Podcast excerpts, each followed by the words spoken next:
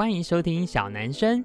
今天跟我们一起去马来西亚，了解更多在地文化与地方职人故事。本节目由台南百年布庄锦源兴制作播出。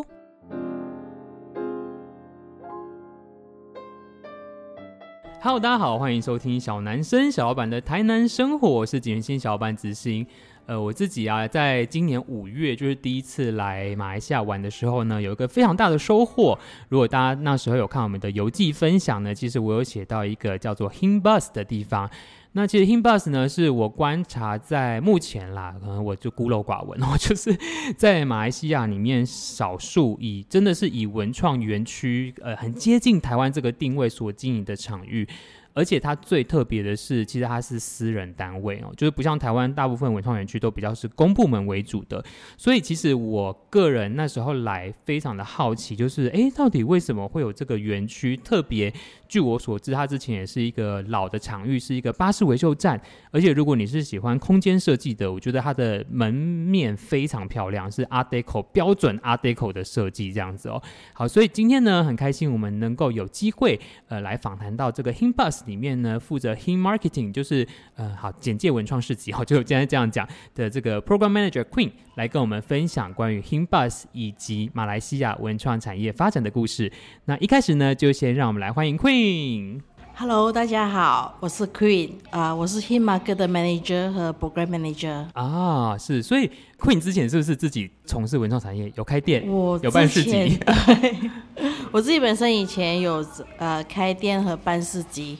呃，我从二零零八年左右就开始在、嗯、呃筹备自己的店，所以那个时候呢，零八年是槟城乔治市得到文创啊、呃、文娱的那个年代，就是 UNESCO 的那一年。对对、嗯，所以得到 UNESCO 的时候，我们就开始觉得开始比较多年轻人进驻乔治市，对，因为之前呢，乔治市的话，它就是那一种。呃，上班族他们上完班五点过后就会离开 Georgetown，嗯，所以那个时候。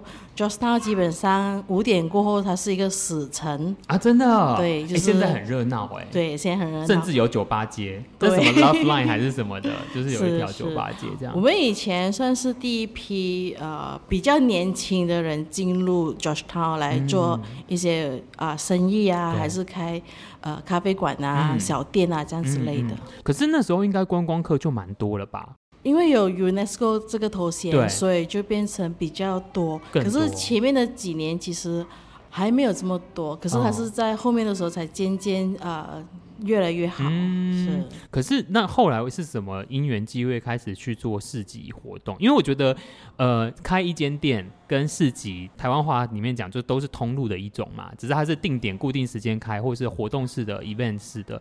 就是什么机会做事情，因为其实它是不一样的事情哎、欸。对，它完全是，是完全不一样的事情啊。我自己本身开咖啡馆，嗯、咖啡馆呢有一个部分呢，就是我会啊、呃、卖一些本地的文文创品、啊，就是一些朋友的作品啊这样子。啊嗯、所以从那个时候开始，我就呃接触了比较多的文创人。嗯嗯，嗯。所以我也希望说，我自己本身可以提供一个比较好的平台，至少我觉得是一个公平的平台啊。呃，而且。我们那个时代可能就是比较开始，所以所有的文创，手、嗯、作人也是开始认识所谓的文创，然后嗯，大众也开始知道什么叫文创、嗯，因为我们马来西亚基本上我们特别槟城来讲的话，我们是比较多是在做贸易的，像以前过来，哦、就是因为它是一个港口，所以有很多世界各地的船过来，嗯、所以我们比较。了解什么叫贸易，嗯，可是如果你是说手作啊、文创这一块的话，其实是近几年，嗯，大概十多二十年前才会开始流行，差不多。哎、欸，可是我很好奇是，呃，现在不管是在地或是马来西亚的大专院校里面有所谓文创系吗？我们基本上没有哎、欸，都是设计嘛，对，美术设计这两块，对，哦，对对对，因为在台湾后来就有一些这种系所，可是我坦白说，我觉得一开始这个系所它一直在摸索，我到底跟设计系有什么差别，我到底跟美术系有什么差别？嗯，我觉得到现在比较有一个小小的答案是，其实他培养的是比较整合型的人才。甚至他可能是策展的工作，嗯、或是他可能是一个设计师，但是他有办法做行销的工作，甚至他是一个不会画图的人，可是他是很好的文案写手，他有很好的概念。可是我自己后来觉得，要在学校教这一些，教这些理论不困难，但是实际执行出来很困难，因为你没有任何的经验，你怎么做这些整合工作啊？嗯，我觉得马来西亚我们是缺这一块，嗯、然后、哦、呃，手作人和艺术家之间，我们也有一条很模糊的线在那边。嗯嗯、没错。我们到底要称我们自己本身为手作人呢，还是我们要称我们自己本身为艺术家？是是是。其实它是一个模糊的。如果说呃我在画画的话，对，然后我把我的作品把它变成印刷品的话，嗯、那请问我还是画家吗？对，还是我已经是手作人？所以我觉得这个问题。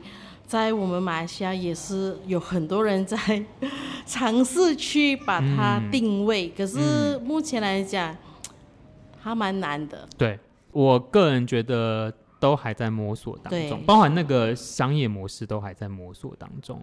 嗯，嗯，大家都认为说，可能在目前来讲，百事集是其中一个。不错的，就是商业模式，就是每一个星期还是每一个月固定在出现在一个地方这样子，啊、然后让群众比较多了解自己的作品。对，哎、欸，可是我有个问题哦，是，据你的观察，在马来西亚，摆、嗯、市集的人百分之几有另外一个工作？因为其实，在台湾啊，很多百，我不能说很多啦，有一些。摆市集的人，可能这个只是他的兴趣，或是他的娱乐，或是他的外快的方法，不是他的主业。因为要以主业做会饿死，所以对，我不知道再买一下。我可以说百分之九十啊，真的，对，只有很少部分的人能够以手作这一块来谋生，就是而且当然。他的所谓的谋生也不是大富大贵，对就是他选择，对他选择他简单的生活方式。嗯、所以如果你说单单主业是做手作，然后赚大钱的，其实我认识的朋友中其实没有太多。没错，好，这个可以小小工商一下，就是 在小男生之前呢，有一集这个呃文创小学堂的题目大概叫做“为何文创这么贵”。其实我那时候就是分享了，其实我觉得文创，嗯，我自己观察，至少在台湾啦，就是两个问题：第一个是不是规模经济？第二个不是刚需产品，嗯、就导致文创人也就赚不到大钱，甚至赚不到钱。但是大家觉得你们家东西很贵，哦，就是觉得他好像挂了什么文创就很贵。嗯、这其实是一直我觉得我们业界在想要突破的商业模式。像我们这边要突破的更多，哦、因为呃，基本上我们的大众可能对手作这一块的认知，并没有台湾群众这么了解和可以接受度这样比较高。对，我们这边可能有些比较年长的长辈，嗯、他可能会觉得，呃，你做的东西，嗯，会不会坏？因为你自己做的，是是那个呃品质有没有在那一边？对，对还是。那个价钱，对，怎么可以这么高？我都可以自己做。很多时候我们会遇到手作人跟顾客的交流，对，最后会气死自己的就是我都可以自己做。是是是，那这个我们在台湾也会遇到。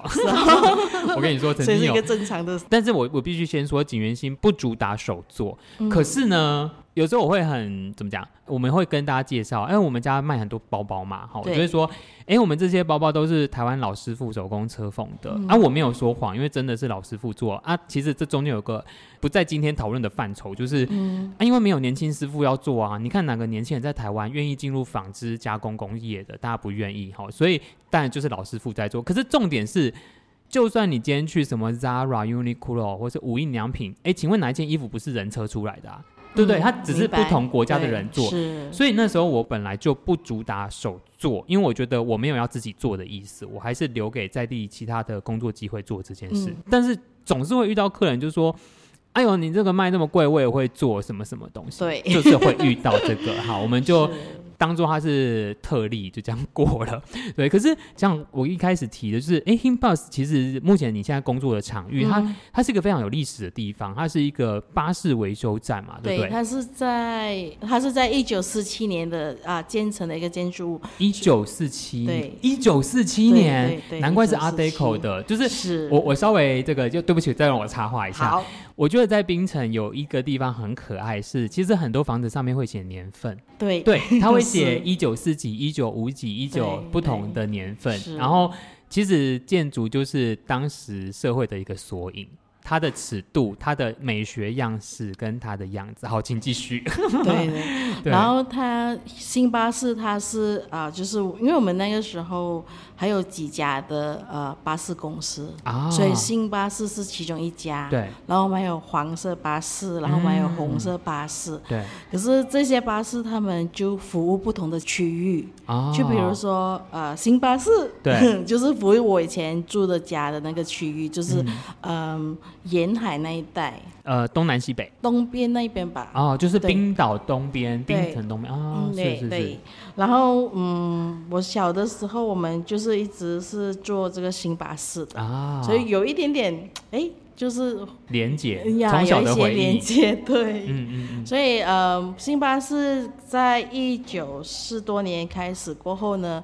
因为种种的原因，所以整个、嗯、呃修巴士的呃这个厂呢就被遗弃了。哎，所以以前这边是公车站吗？嗯、呃，它是总站，总站就是所有的巴士晚上的时候就会驾回来这个地方。啊、呃，然后也维修啊，嗯、还是就是、嗯，然后第二天再出发去不同的站，嗯嗯嗯嗯，嗯，然后他就已经是被遗弃了很多很多很多年，对，直到我们的公司在一五年的时候把它埋了起来。哦哦，二零一五年的时候，对，一五年的时候，哦、所以它基本上就。你有看过当时的样子吗？我没有看过他还没有做好的样子，对对，还没有整理的样子。哦、我看过他就是十年前的样子，就那十年前为什么会会开始去呃处理这个新巴士？嗯嗯、因为我们一五年就买起了嘛，对，所以今年二零二三，对对，大概那个时候呢是大概。九年前，嗯嗯，我们就有一个艺术家，就是那个 Ernest 啊，啊、呃，那个时候我们刚好有乔治斯啊艺术节，嗯嗯，所以他就过来了，画了几幅壁画，对，然后就爆红了。啊，就在 Himbus 的，就现在的那个吗？现在还在吗？那个壁画？现在还有在那个拱拱着的那个女生，还有其他一些，都是他在画的。嗯，所以。一八年我们得到的那一个事宜过后，我们就开始有艺术节，乔治市艺术节。对，所以我已经忘记呃那是什么时候过来了。嗯、可是有一年的艺术节应该是第二年吧。对、嗯，所以他就开始呃给了这个策划案这样子，然后他就开始在冰岛的几个地方画了壁画，然后就爆红了。嗯，所以那个时候呢，他就开始想说他要做一个小小的展览。哦，所以是那个艺术家从他的展览开始，应该是说从艺术节的壁画开始，到他办他的展览这样。对，到他想要办他的第一个展览。对，所以那时候呢，我的老板就说：“嗯，我有一个空间，可是这个空间是。”我们还没有处理过的，嗯，所以如果你喜欢，那我们就把这个空间整理，对，让你来办第一次的画展。啊。所以那个空间就是 Himbas，对，所以那个 那个空间，我们最主要只有前面那个画廊那边是完整的，对。对后来你现在看到的所有的小小的店，都是我们后来在建的。哦。所以基本上刚开始的时候，我们就只有一个 deck 的区，嗯，就是那个市集的那个区。嗯。其他就是树啊、野草啊这样子。啊，真的。我们花了很长的时间把这个整个地方整理。对。而且早期的时候呢，常常会出现蛇。啊，对，这么自然的生态，对对，嗯嗯嗯，所以 Ernest 的展览就是让他做了第一次展览过后，我们觉得说可能这个地方他可能是老板还想把它再卖出去。哦，可是我们没有那个时候以为，对他那那时候老板的想法就是我有这个空间，哦，我就是要让你用一用，用过后可能我就想把这个空空间再卖出去好了，因为我的老板他们也算是发展商，嗯，对，所以他的想法当初是这个样子。嗯可是当这件事情发生过后呢，就有很多很好的回响，嗯，然后大家都很喜欢这个地方，所以就开始有在地的艺术家开始跟老板讨论，嗯，我们也可以以什么样子的方式再继续经营下去这个地方。所以他刚开始是一个很 organic 的一个，就是大家有空，那大家就过来。哦、你想，你有什么想法，那你就提出来，那我们就看可不可以执行，然后我们就开始着手去做这件事情。哦嗯嗯、所以变成它很早期的形成，其实就是由大家齐心协力，想要把这个地方把它变成比较有艺术气质的地方。嗯、因为冰城来说。我们有很多传统节日，对，大保生节啊，庙的游行那些。嗯、可是如果你说艺术节，还是比较呃符合比较所谓的文创啊、嗯、艺术这一块的地方还是场所，其实呃并不多。嗯，马来西亚的政府可能他们在看这一块的时候，会觉得还是那种年代，就是你爸爸妈妈觉得你是一个画家，你就是没有前途了的那种。哦对，是是，是，所以我们从那个时候就开始，老板就察觉到，其实他这个地方可以发展的可能性蛮大的，嗯嗯，嗯，所以他就取消了他之前的那种想法，哦、就是把它转转卖出去。对，所以到目前来讲，他也没有有要转卖的想法了。啊、对，是，因为他觉得他开始这个地方孕育了很多对创作者啦，对创作者，或是地方的文化交流的机会之类的，所以我们一做。我们今年已经第九年了，嗯、明年就进入第十年，不容易耶。对，没有完全没有政府支持的情况下，我觉得真的是不容易。不容易，不容易，因为文创不赚钱，除非就是卖艺术作品啊，或是文创不止不赚钱，而且我们的老板他算是想要支持小型的商业活动之，是、啊、还是小生意，所以他基本上有在津贴。啊，对，好哦，社会公益，真的是，对，对，这是一个，嗯，嗯，所以市集是后来开始就开始办了，从展览之后，嗯，展览之后的一年后，我。他就开始觉得说，哎，好像有一些比较小生意，你又没有办法开一间店，嗯，然后你只能够可能，呃，你的产品也不多，所以他就觉得可能他可以开始礼拜天，我们那个时候也开始槟城比较多小小的市集出现，就最古老的那个市集叫 Little Penang，可是它的发生是每一个月的第一个星期天，嗯，所以很多时候很多人会错失掉那日期，还是不记得就没有去了，对，所以就开始有人。觉得说，哎，是不是还有其他地方可以选择？对，所以他既然有了这个地方，也开始比较多人认识这个地方，所以他就觉得，嗯，可能我也可以办一个市集。嗯嗯嗯。所以一开始的时候是老板自己在办。哦。对，所以我的加入其实是。呃，疫情过后，哦、我们想要把星期六也变成其中一天，对，所以他才来找我。哦、所以之前的市集，就是如果市集是啊 Himba 是九年的话，嗯，前面的七年都是他自己在一手一脚去弄的，对。可是那时候就是只有礼拜天，对，之前礼拜天、周末都有，对，因为礼拜天他不需要工作。哎、欸，我我可以问这个问题，但你可以拒绝我。好，我很想知道。现在在马来西亚普遍市集一天的摊位费多少钱？你可以不要讲 Himbus 的，你就讲你的经验大概多少钱？呃，这个也是区域上的问题。对，如果是吉隆坡的话，它可以在一天是两百五到四百之间。一天？对。哎，等下我先告诉大家，呃，台币对马币换算差不多，嗯、我们现在 right now 大概乘以七点二。所以你说一天两百多块，两百五到四百之间。租金对，摊位租金对，很贵耶，很贵。因为我其实我们呃前几集才在聊台湾市集，嗯、就是那时候我跟一个台湾跑市集的朋友在聊。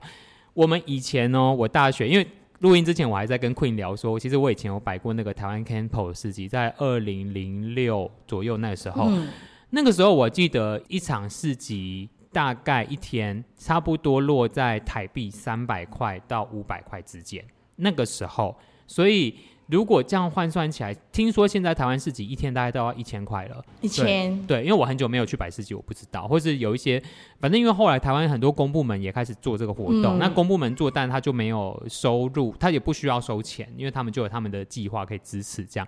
哎，我很意外耶，那他请问卖手工皂要卖几个？对不对？对，而且我刚才也是有提过，就是大众对于手作这一块的接受能力其实没有这么强，嗯、所以很多时候可能就真的是赔钱。对，啊、真的、哦、会啊，会会。哦，是就会踩很多坑，嗯、然后也会就是今天呐、啊，就是你每一次去，然后这个主办方不行，你再换下一个、哦、这样子。因为不是每一个市集都有拉客力。对因为可能包含他，当然时间是一个重点，然后到他办的地点，嗯、甚至他招的商。因为其实像我观察台湾有时候办市集，就是至少他们会找一两摊是拉客力很强的，然后让大家去逛这样子。嗯、是，对对对，可是拉客力很强的，就是他可能会那个顾客会去找他，而不会找你。哦，真的吗？嗯、可是他不会顺便逛吗？顺便逛，可是他可能未必会买你的东西啊。啊，怎么会这样子？我们当然有一些朋友的，他来摆摊真的是秒杀，而且还要排队。哎、啊欸，我想知道秒杀类的是什么？吃的？呃，我有一个朋友，他是做娃娃的啊，做娃娃可以做到秒杀？是？为什么？嗯、因为太强了。是哦，做的很棒，产品很棒，对，产品很棒，还是在那个市场有流通性，可以卖得更贵，卖出去这样子。可能以后会很真的，对对对，嗯嗯嗯，因为在台湾好像吃的比较容易，因为因为我不知道你们呃马来西亚怎么样，因为像在台湾、嗯、呃现在好像有一些是呃饮食类的摊位费比较贵。呃，嗯、我们这一边的情况是摊位费是一样。基本上每个市集就是，不管你是手作还是餐饮，摊位费都是一样的。嗯、就是餐饮的话，可能基本上是比较好做，像就我未必要买嗯东西，可是我可能会要来吃吃喝喝。嗯，哎、欸，所以像你们做 King Bus 的市集，就是这几年我相信疫情前跟疫情后应该是有一些些不一样的，就是。你自己有有没有什么感受呢？因为包含你其实很早就进入文创业，在所有人还在摸索到底这是什么玩意儿。对，那时候我也是在摸索。真的，其实我们到现在都还在摸索，应该这样说。就是你你觉得 Hinbus 的市集跟其他马来西亚有什么不一样吗？因为我其实没有逛过其他市集，嗯、对，所以我蛮想听听。你在地产业人士的想法，这样。我可以这样子说，其实，在马来西亚做市集，还是在做所做的人，其实就是那一批人，啊、所以就可能就是这一批人在整个市场在跑动，就品牌商大概就这些人，对，就是差，Okay. 就是你要。比较好的品牌商大概就是这一些人，嗯，然后嗯，有些市集它的好处就是说，它可能一个月一次还是三个月一次，嗯，所以可能手作人就有比较多的时间去做他们新的作品。可是像 Himbus 来讲，我们其实是每一个星期八六礼拜都是有市集，啊，所以可能对一些呃手作人来讲，他可能没有办法是每一个拜六礼拜都参加。对。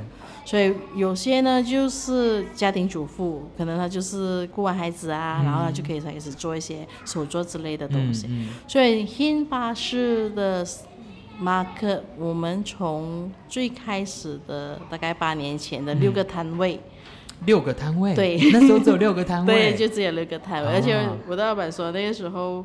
我有幸参与他之前比较早期的，我们最多我们参与的时候大概是十几个摊位这样子，嗯嗯、然后到目前来讲，我们现在每个星期有整超过一百一百一十，对，很大，对，其实很大。可是因为我们我们也不能够接收到这么多，因为场地啊有限嘛，对，对，空间有限。嗯所以，如果我们的空间更大的话，可能我们可以有更加多的摊主，对。哦，嗯。所以从六个摊位到现在的百多个摊位，这样子来讲的话，其实它的进步是蛮大的一个跃进。他的工作量完全不一样，他不是不是加倍这件事情，而是你从企划面、你从管理面、你从营运所谓的进车场或是预备沟通面，其实是完全不一样。对，他其实是。要一直不同的在沟通，可是好处就是因为这些手作人还是这些摊主，他跟我们已经建立一个很好的关系，嗯嗯嗯、所以有点像朋友，就是每一个星期见一次面来摆摆摊，哦、聊聊天。然后我们也在不同的推动着新人去做不同的尝试。我们常常把新人就是鼓励他们到别的地方去参加市集，对，对，因为我们这边可能。呃，观众群不一样，然后如果你去参加其他市集的话，可能又你会遇到另外一批观众，这样子。对，因为每个市集的呃受受众就受众不一样，客群不一样，所以不见得你在这里摆生意不好，就是你永远生意不好。没有，你可能会找到一个适合你的地方，因为有那附近的人的状态这样子。我们也在尽量帮助那些可能比较新的汉族，嗯、可能他在呃营业方面还不足，还是经验方面不足，我们可能就会给他一些小建议，就是聊聊天啊这样子。所以，我们从六个摊位到现在的百多个摊位，嗯、我们也有从摆摊到现在拥有自己的一家店。嗯你说 Himbus 吗？对，在哪里啊？我们 Himbus 里面有几个例子，就是像那个卡兹米，对，对，那个卖书的，他以前也是摆摊，然后到现在目前他自己对进驻 Himbus，然后我们也有一个叫 Kiwi 的，他们也是从摆摊，还有另外一个叫 JC，他也是，就我们蛮多都是从摆摊，然后。进驻我们这边的就是小店，不然有些呢，他们也会离开 Himbas 到其他地方开店。哦，哎，可是我很好奇是，是你们有想过要复制这个模式去其他地方吗？因为其实像台湾，嗯、呃，有的市集，它就是说穿了，就是把市集当做品牌在经营。对，只是他去不同的场域，不管是有没有特殊的策划，因为像有的他可能会有主题嘛，有的可能没有，嗯、就是这个市集的基调。Himbus 曾经做过这件事吗？Himbus 因为之前就是老板一个人在做，哦、所以他基本上就是经营好星期天，啊就是他最重要的事情。对对。然后当我加入，然后我们开始有呃夜市，是我们之前都是十一点到五点的，对然后我加入过后，我就开始提倡，可能我们可以有夜市，呃，就是晚上的，晚上对，哦、然后晚上的话，我们可以安排比较多一点的节目进来，比较不一样，然后大家那个气氛也不一样。对，早上和晚上就整个 vibe 是不一样的。真的不一样。然后我们今年，因为明年我们就是 Himbus 十周年了嘛，啊、所以我们今年也呃去见了其他地方的朋友。是。就像槟城 Himbus，我们就去吉隆坡见了中山，嗯、他们自己本身也是一个艺术园区。嗯。然后我们去了，我们有一个 project 叫 Hin on the Move。嗯。所以我们从今年的五月开始，每一个月到不同的城市去办市集嘛，就是从。哦我们带 Himbus 的一些 vendor，然后再结合当地的 vendor，对，啊，对很棒。是，然后我们最后一场是刚刚过去的十月，我们到泰国清迈的一个。你们去清迈办市集？对，哦，真的。是，我们去泰国清迈的一个叫 Bangkawat 的一个、嗯、呃，也类似跟 Himbas 一样，是一个艺术园区的一个地方，嗯、所以我们会跟当地的一些手作人进行交流，嗯、然后也。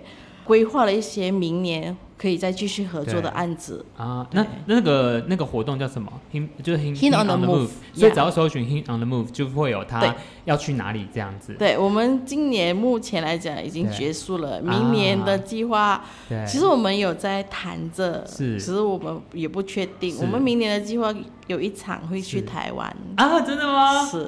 哦，好，很期待。我我觉得很可爱，是因为。你看，谁也没有料到 Himbus 这一个本来巴士维修站，后来会变成一个孕育文创当地，嗯、甚至整个马来西亚的一个场域。而且 Bus 因为这件事，它本来就是交通嘛，它最早就是一个公车嘛，所以我觉得它就是我们今天聊完，我们还没聊完哈，就是我们聊的时候，我就突然觉得，哎、欸，好酷哦！如果今天我只是举例哈。把这个市集的概念变成像 bus 的概念，是。它可能是好几台的彩绘列车，然后跟好几台彩绘巴士，跟不同艺术家合作，然后把巴士，我先不管法规啦，哈，就是我们就把巴士里面就是变成是一个一个摊位，可能拆掉一些椅子什么的，去逛这个 bus，就是 Himbus 的这个 on the move 这件事情，甚至或是哎每一个市集上。在可允许的情况，都会有一台彩绘列车，里面是一个企划特别活动。我就觉得，呃，这好好容易串联，而且好紧，而且好有趣。从它的根开始往上涨，这样子。我们刚刚今年是开始这个策划案啊，所以我们也是做新的尝试。因为 Himbus 在冰城已经扎根太久了，对所以我们也有一些手作人，其实是他们有点不好意思，嗯、还是有点。缺少勇气，自己往外面去，所以我们也通过 Hina 的 Move 这一个小小的活动，啊、让比较多扎根在这边太久的人、嗯、有这个勇气出去。所以现在我们觉得，今年的计划已经完成了，明年还在想，很期待，希望可以来台湾多做一点交流，希望可以再见到你们。哎，一定要好。然后最后我想要请 Queen，就是说，因为我觉得。呃，所有文创人，不管是呃办市集的策展人，我们会比较像策展人哈，就是或是呃做像我自己做樱花创作啦，或是很多的人，其实去旅游或是去观察、去感受，是获得灵感很好的方式。特别是在刚刚我们提到，冰城是一个有被列入联合国世界文化遗产的一个非常有历史跟美丽的马来西亚的城市里面。有没有你的私密景点，就是要推荐给大家？就是我不用说一定要去逛某间店，或是一定要去逛什么市集，这样就是，哎，这样像你是一个生活在在地的文创工作者，有哪些地方会给你一些灵感？一间咖啡店也好，一条老街也好，就是让我们小男生的听众，如果真的有机会来到槟城，可以就这些场域看看，就会知道哦，原来这就是当初 Queen 提到有趣，他觉得有趣的这些地方呢，在这个老城市里面呢。给我其实自己。有一些私人。啊，就不太想讲，对不对？是，嗯、是因为呃，有些地方其实是因为情谊节吧，啊、对，因为你可能在那个地方发生了比较美好的事情，然后有些是因为他们一直也是在坚持做同样的事情，啊、真的、哦，就是简单的事情一直在重复同样的做，嗯、我觉得那个是一个。有难度的事情，是对，并不是每一个人都可以把一个很简单的事情重复做，然后还可以持续这么久。嗯，当然我们冰城，我们除了我们自己 Himbus 一定一定要来之外，对，没错，嗯，我们其实 Himbus 有一个地方叫 COEX，所以它是我们的 Hin 里面最后一块。哎、啊，我有一个问题，为什么叫 COEX 啊？哦，COEX 就是他们有不同的合作方一起在经营这一块地方。哦，是是是是是。如果你要更清楚 COEX 是什么的话，可能你需要再问一下 COEX 他们自己本身。对，因为我觉得，呃，Himbas 其实就像我们刚刚讲这个园区，嗯、其实这个园区走到底的时候，其实就是 COEX。对对，所以这个 COEX 是我们去年的时候才开、嗯、啊，就是才完成的。啊，是是是是是，嗯。而 COEX 在经营的，其实就跟 Himbas 在经营的有一点不一样，嗯、因为我们 COEX 在做的，其实之前都没有啊、呃、Himbas 都没有在做，所以我觉得现在整个。艺术形式已经是很完整了，没错，没错，我嗯嗯，是是我们非常非常开心的一件事情。是，是我我可以那个插话一下，就是因为像我们这一次有机会来马来西亚录这个 Podcast 的特辑，其实就是因为我们算应该算是把在 COEX 区里面的导读这间书店的，对，它的旁边的 COEX 生活馆的这个场域里面办展览，然后这个区其实非常有趣，是我觉得它某个程度有一点 B to B 了。因为它其实里面还有建筑事务所嘛，然后有一个很漂亮的阶梯教室，而且我觉得这阶梯教室最酷是，你看过去就是建筑事务所办公桌，它非常的有机，然后会办各式各样的活动，所以就是如果大家对这个场域有兴趣，因为 Himbus 有 Himbus 自己的账号，就是在 Instagram 或是 Facebook 上面，如果你想要了解，你可以搜寻 C O E X。C O E X 就是 COEX，对对对，然后很多活动可以参加，是，嗯、对，而且我们现在最重要的是，因为啊、呃，我们都在互相配合，是。对，我们其实也办过了几场独立音乐，台湾独立音乐家在这边的，啊、是。是是是，COEX 也有在办，然后我最靠近的那一场其实是。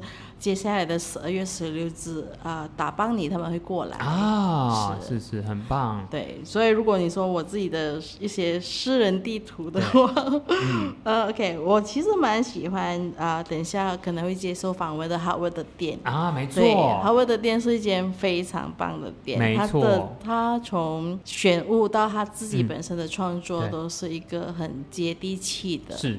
是。又很有国际感。对，我那时候，我那一天就有问说，他有在国外读书或是工作过吗？因为这种店原则上只会出现在欧美，尤其是欧洲这种非常成熟、对于生活美感已经发展很完整的城市跟族群里面，所以我那时候其实我上次是意外逛到 Shophoward 的，我就看过去觉得这间店好像有什么，我就走进去就非常非常的惊艳。对，所以好，这个就先卖个关子，我们就会访问到这个 Shophoward 的。问问的好。OK。然后还有另外一个地方是，我觉得跟我们这边差不多，有一点相像的，就是 JD 的 Defy，他们也是在做不同的推动之啊活动啊，就是呃演唱会啊、展览会这样子。可是他可能就是比较小型一点。怎么怎么写啊？呃，JD 的 Defy 是叫 JD 的 Defy，它是呃马来文吗？还是呃 JD 是码头的意思，所以它是其实蛮靠近码头。哦，是是是。还有，如果你是想要买本地的手作的话，在 Cannon Street 就是在呃邱公司那一条路，邱公司是一家大概有百多年历史的庙。嗯、所以在那一条路的话，有一间店叫 Rirotan，它也云集了很多本地人的创作品在那一边。同一条街的横向有一间叫 Heritage 的 Defy，啊 Heritage House 二十五的也是不错的。嗯嗯嗯。然后如果你喜欢娘惹的文化的话，你可以去那个娘惹馆。OK。呀。好。嗯，如果还有其他，其实我觉得冰城还是乔治市，它是一个适合散步的地方。没错，没错。因为散步，你其实会发觉到很多小小可爱的店，没错。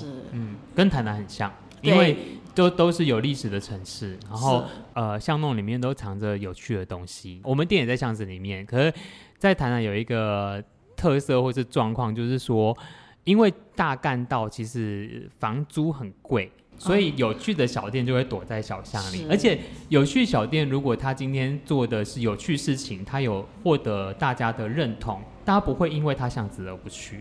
对，所以其实往巷子里钻，哎、欸，都会发生很有趣的事情。我觉得，就算你的店多偏僻，在这个年代，你只要可以谷歌，嗯，就是可以就可以找得到他们。没错，没错。我觉得冰城最美的其实也是在人。嗯，没错。大家如果真的有机会来冰城，除了吃美食、看古迹以外，如果你想要看一些新的东西，或是有一些。